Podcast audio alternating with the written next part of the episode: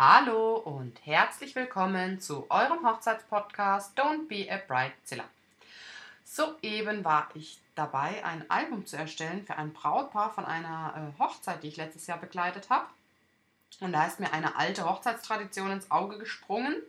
Und da dachte ich, das ist doch ein sehr gutes Thema für unseren Hochzeitspodcast. Und zwar geht es heute wirklich um Hochzeitstraditionen. Ich kann natürlich nicht alle Traditionen aus allen Ländern äh, jetzt in Angriff nehmen, aber ich will mal so die beliebtesten deutschen Hochzeitstraditionen in Augenschein nehmen.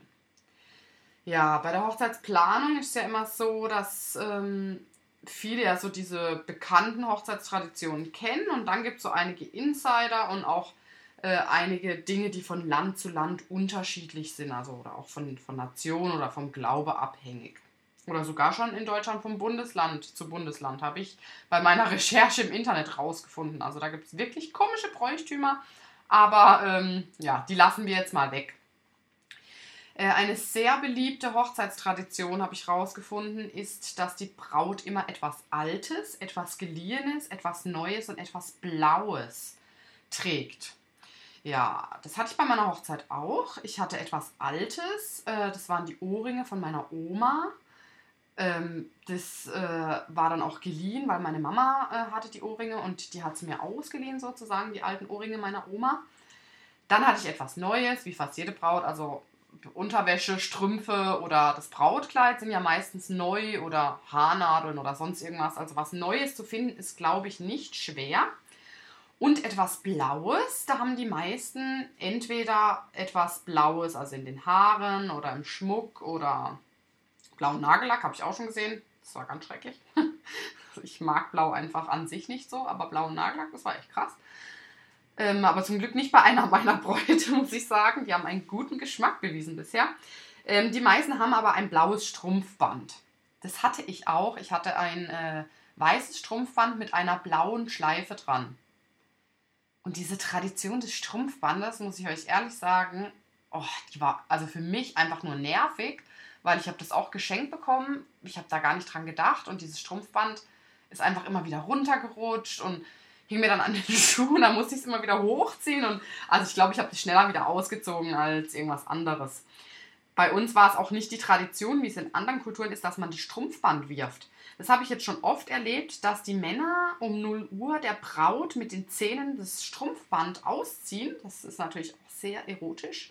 Ähm, mag vielleicht auch nicht jede Braut oder passt auch nicht zu jeder Gesellschaft. Ähm, ist aber auch immer witzig. Also da an den Hochzeiten, wo es gemacht wurde, wo ich war, kam es echt gut an. Ja, und es ist eine geile Show-Einlage. Wenn da noch coole Musik dazu läuft, gutes Licht, ähm, gibt auch coole Bilder. Wurde bei uns nicht gemacht. Ähm, bei uns gab es die Tradition später das Brautstrauß werfen. Und das äh, finde ich ist eigentlich auch noch eine ganz schöne Tradition, weil man bestimmt sozusagen die nächste Braut, also die ganzen äh, Frauen, die noch nicht verheiratet sind, stellen sich auf Traurig ist es immer, wenn Tante Inge mit 50 dann auch noch dasteht. Äh, vielleicht wollte sie ja auch nicht heiraten. Aber ja, die stellen sich dann auf und man wirft den Brautstrauß. Die Tradition wird oft abgeändert, indem man einen Wurfstrauß hat, weil die Bräute ihren Brautstrauß behalten wollen. Ist dann wahrscheinlich nicht mehr genau der gleiche Sinn, aber das weiß ja niemand. Also die wenigsten merken jetzt, dass es ein Wurfstrauß ist. Was ich immer ganz schade oder auch ja, ich, also ganz komisch finde, wenn man den Brautstrauß wirft und den dann aber zurückfordert.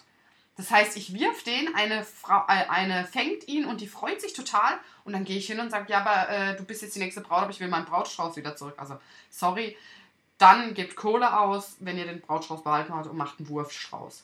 Was ich finde, was gar nicht geht, ist dieses, äh, das habe ich dieses Jahr schon so oft gesehen auf Instagram und keine Ahnung wo, dass alle jetzt einen Wurfstrauß haben. Einen Wurfvogelstrauß.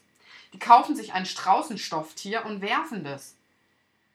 Ey, wir sind ja nicht im Kindergarten. Ja, ich habe auch Humor, aber oh, das ist für mich einfach nur kitschig und hat nichts mehr mit Tradition zu tun. Wenn ich keinen Bock habe, einen Brautstrauß zu werfen, dann lasse ich es einfach, aber ein Wurfstrauß, haha, naja.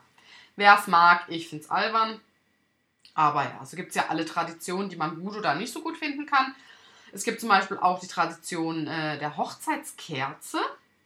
Das soll an die Liebe erinnern ähm, oder auch in schweren Zeiten helfen, dass man miteinander redet. Ja, wir hatten, hatten wir eine Hochzeitskerze? Nee, wir hatten keine Hochzeitskerze. Viele Paare kennen das auch gar nicht oder wissen es nicht. Das ist wirklich eher so in kirchlichen Trauungen Thema, habe ich jetzt schon mitbekommen. Ähm, dann zünden die die Hochzeitskerze an und der Pfarrer erzählt sowas über den Brauchtum der Kerze und sagt dann auch eben, dass in schweren Zeiten, wenn man ähm, eine Krise hat, dann soll man zum Beispiel als Frau, wenn man zu Hause ist, Kerze anzünden. Und wenn der Mann nach Hause kommt, dann sieht er, die Frau hat ein Problem und man redet miteinander. Ja, wenn es dafür eine Kerze braucht, dann ist, glaube ich, auch schon fast alles zu spät. So meine Meinung. Also, ich brauche jetzt nicht unbedingt eine Kerze mit meinem Mann zu reden, aber vielleicht hilft es ja dem einen oder anderen.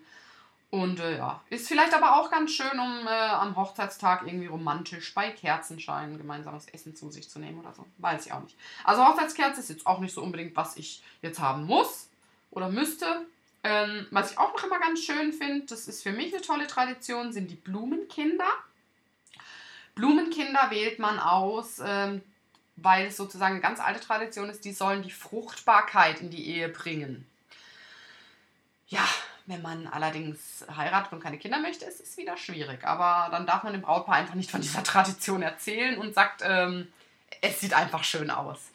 Blumenkinder äh, sehen immer ganz schön aus, aber machen leider eigentlich nie das, was man von ihnen erwartet.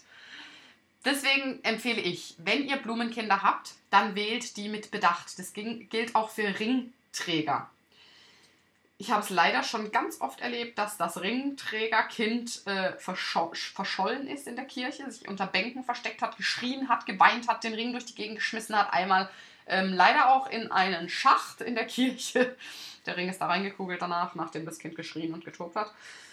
Ja, also wenn ihr Blumenkinder oder Ringkinder habt, dann denkt immer dran, wie fühlt ihr euch, wenn euch Hunderte oder ja, man, also so im Schnitt 100 Leute sind ja meistens auf einer Hochzeit oder 50 oder auch wenn es nur 30 sind. Aber wenn euch ganz viele Leute, vielleicht sogar ganz viele fremde Menschen, die ihr nicht kennt, anschaut und ihr wisst, jetzt wird von euch erwartet, dass ihr aufsteht und davor lauft und den Ring bringt oder dass ihr davor lauft und Blumen streut.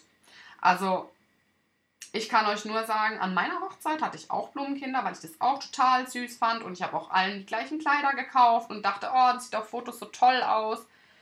Ja.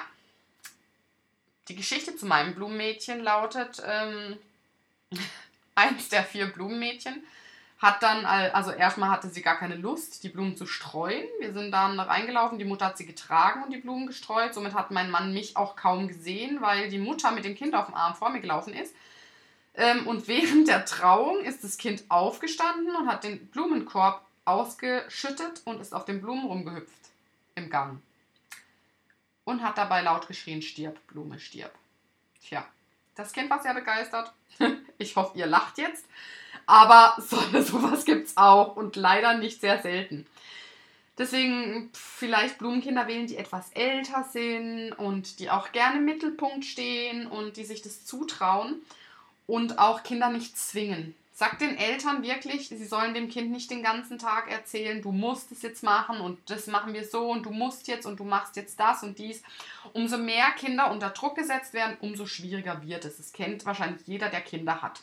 Aber die Idee an sich finde ich ganz toll mit Blumenkindern, denn ich wünsche wirklich jedem Paar äh, Fruchtbarkeit und Kinder und Kindersegen und ja, Genau. Ich finde, wir haben viel zu wenig Kinder auf dieser Welt. Ich liebe Kinder. Ich hätte am liebsten zehn, äh, aber zwei reichen gerade. genau. Dann gibt es noch nach der Kirche, habe ich mir hier aufgeschrieben, einen Brauch, das Bettlaken zerschneiden. Ja, das Bettlaken zerschneiden und Baumstamm sägen. Ja, kann man, muss man aber nicht.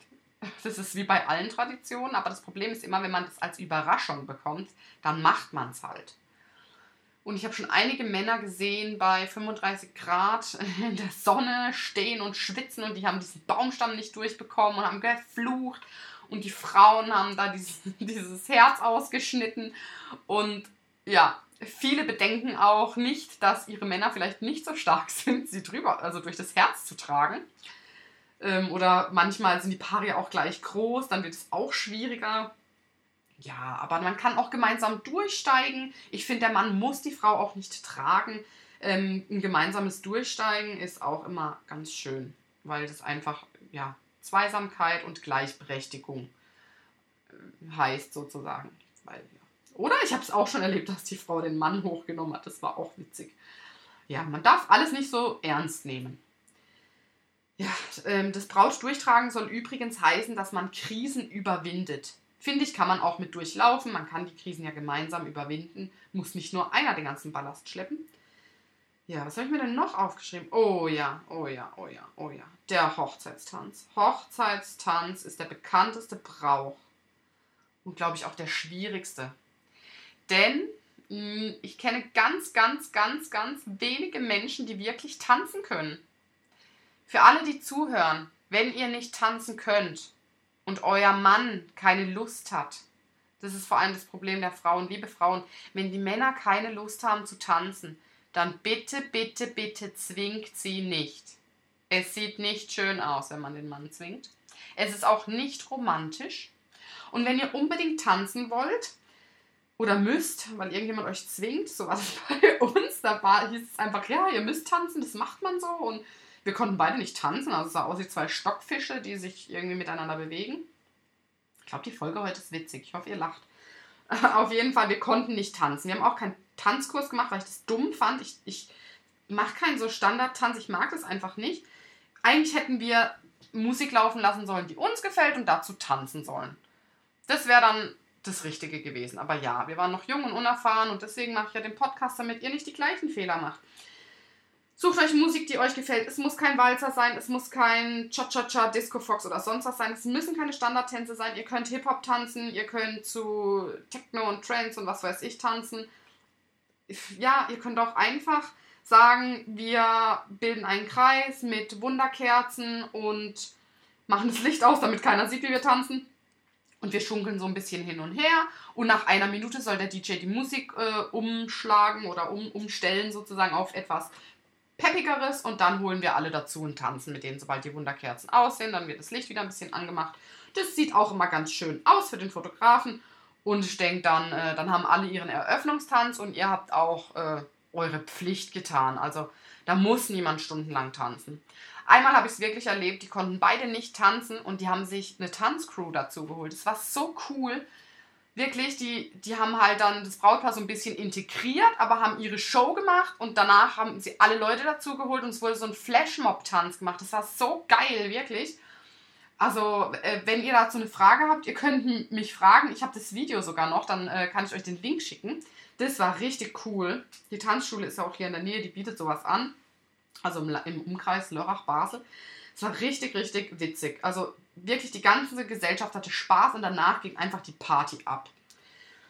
Genau, ich finde es auch immer eben schön, wenn man danach dann noch mit den Eltern tanzt oder mit seinem Vater. Also für mich ist es jetzt wahrscheinlich so wichtig, weil mein Vater gestorben ist, ein Jahr nach unserer Hochzeit. Und deswegen sind alles Dinge, die mit den Eltern zu tun haben oder mit den Großeltern, sind mir total wichtig. Oder wenn man auch Kinder hat, dass man die mit einbezieht. Also ich bin eher ein sehr familiärer Mensch und deswegen sind mir so Dinge halt total wichtig. Aber es ist auch nicht schlimm, wenn ihr nicht tanzen wollt oder keinen Hochzeitstanz habt. Ihr sollt es wirklich so machen, wie ihr möchtet. Ähm, und als letztes Thema, was dann meistens um Mitternacht so äh, passiert, ist die Hochzeitstorte. Und ähm, die wird immer gemeinsam angeschnitten. Habe ich noch nie erlebt, dass das jemand alleine gemacht hat. Ähm, das soll sagen oder zeigen, wer die Hosen anhat in der Ehe. Oder besser gesagt, dass man gemeinsam etwas anpacken kann, was so der alte Brauch und dann eben, wer die Hand oben hat, der hat sozusagen das Sagen in der Ehe, der hat die Hosen an. Das Problem ist auch da oft, ähm, ich habe ganz viele Paare, die sagen, eigentlich mag ich keine Hochzeitstorten. Und klar, es gibt Hochzeitstorten, die schmecken nicht, aber es gibt wirklich, wirklich, wirklich sehr gute Torten. Patisserie M zum Beispiel aus Freiburg, die macht ganz tolle Torten oder richtig süß. Also ihr kriegt von mir, wenn ihr bei mir die Hochzeit äh, macht, auch immer die ganzen Kontakte und so. Und die machen ganz tolle Torten, die auch nicht so süß und so mastig sind. Und es gibt ja auch schon diese Natural Cakes oder ja, einfach, man kann auch ganz normale Torten ohne so Fondant und so machen. Die meisten Leute stellen sich das halt süß und marzipanlastig vor. Man kann auch wirklich einfach sagen, so hat es meine Schwägerin gemacht mit meinem Schwager. Die hatten nur eine ganz, ganz kleine Torte oben drauf zum Anschneiden und hatten dann so eine riesen Etagere mit Cupcakes drauf. Das fand ich so toll, weil die haben gesagt, jo, Torte mögen eh viele nicht und dann machen wir einfach eine kleine Torte zum Anschneiden als Symbol und dann diese Cupcakes, ja. Und ich hatte jetzt auch schon oft, dass die Brautpaare gesagt haben, nö, Torte gibt's nicht, mögen wir nicht, wir sind nicht so die Süßen. Äh, wir machen lieber Käseplatte, gibt's auch. Man kann auch eine Käsetorte anschneiden, gibt's auch. Und was ich ganz toll finde, sind Eistorten. Ich liebe Eistorten, boah, mega gut. Also da bleibe ich bis zum Schluss. Ich liebe Eistorten. Da bin ich immer dabei. Eis geht immer noch. Und genau. Ähm, wo es nicht ausarten sollte bei der Torte anschneiden, einfach mit dem Anschneiden wirklich das, man sich streitet so, wer hat die Hand oben und es wird auch oft sehr albern. Also das habe ich jetzt schon zwei, dreimal gesehen, dass sie wirklich lang gestritten haben. Ich sage immer, komm jetzt, der Klügere gibt nach. Jeder weiß doch, dass du die, die Hosen anhast. Also die Braut meistens. Und äh, deswegen, ja, streitet euch da nicht drum. Genau, das war so mein Beitrag zu den Hochzeitstraditionen. Es gibt noch ganz viele andere Beit äh, Beiträge, äh, Traditionen, ja, Beiträge auch hoffe ich, hoffentlich bald. Ähm, es ist schon spät, wir haben schon 22 Uhr und ich muss noch ein bisschen was arbeiten. Ähm, ich wünsche euch auf jeden Fall einen ganz, ganz schönen Abend. Bald ist Hochzeitsmesse. Da muss ich etwas vorbereiten, also ein paar neue Alben gestalten und Flyer und und und. Und da habe ich so viel zu tun. Deswegen eher gerade weniger Podcast, aber ja, ich hoffe, die Hochzeitstraditionen haben euch gefallen und es wäre mega, mega, mega, mega toll, wenn ihr mir bitte, bitte eine positive Bewertung bei iTunes gebt, denn nur so kommt mein Podcast nach weiter oben und auch andere Leute sehen ihn. Oder ihr teilt ihn mit euren Freunden, Verwandten, mit eurem Partner oder sonst jemandem. Und wenn ihr heute richtig fett gelacht habt, dann freut es mich auch und entschuldigt meine Stotterer und Unterbrecher und so. Aber ja, so bin ich und äh, ich hoffe, so liebt ihr mich. Ich wünsche euch noch einen wunderschönen Abend und gute Nacht.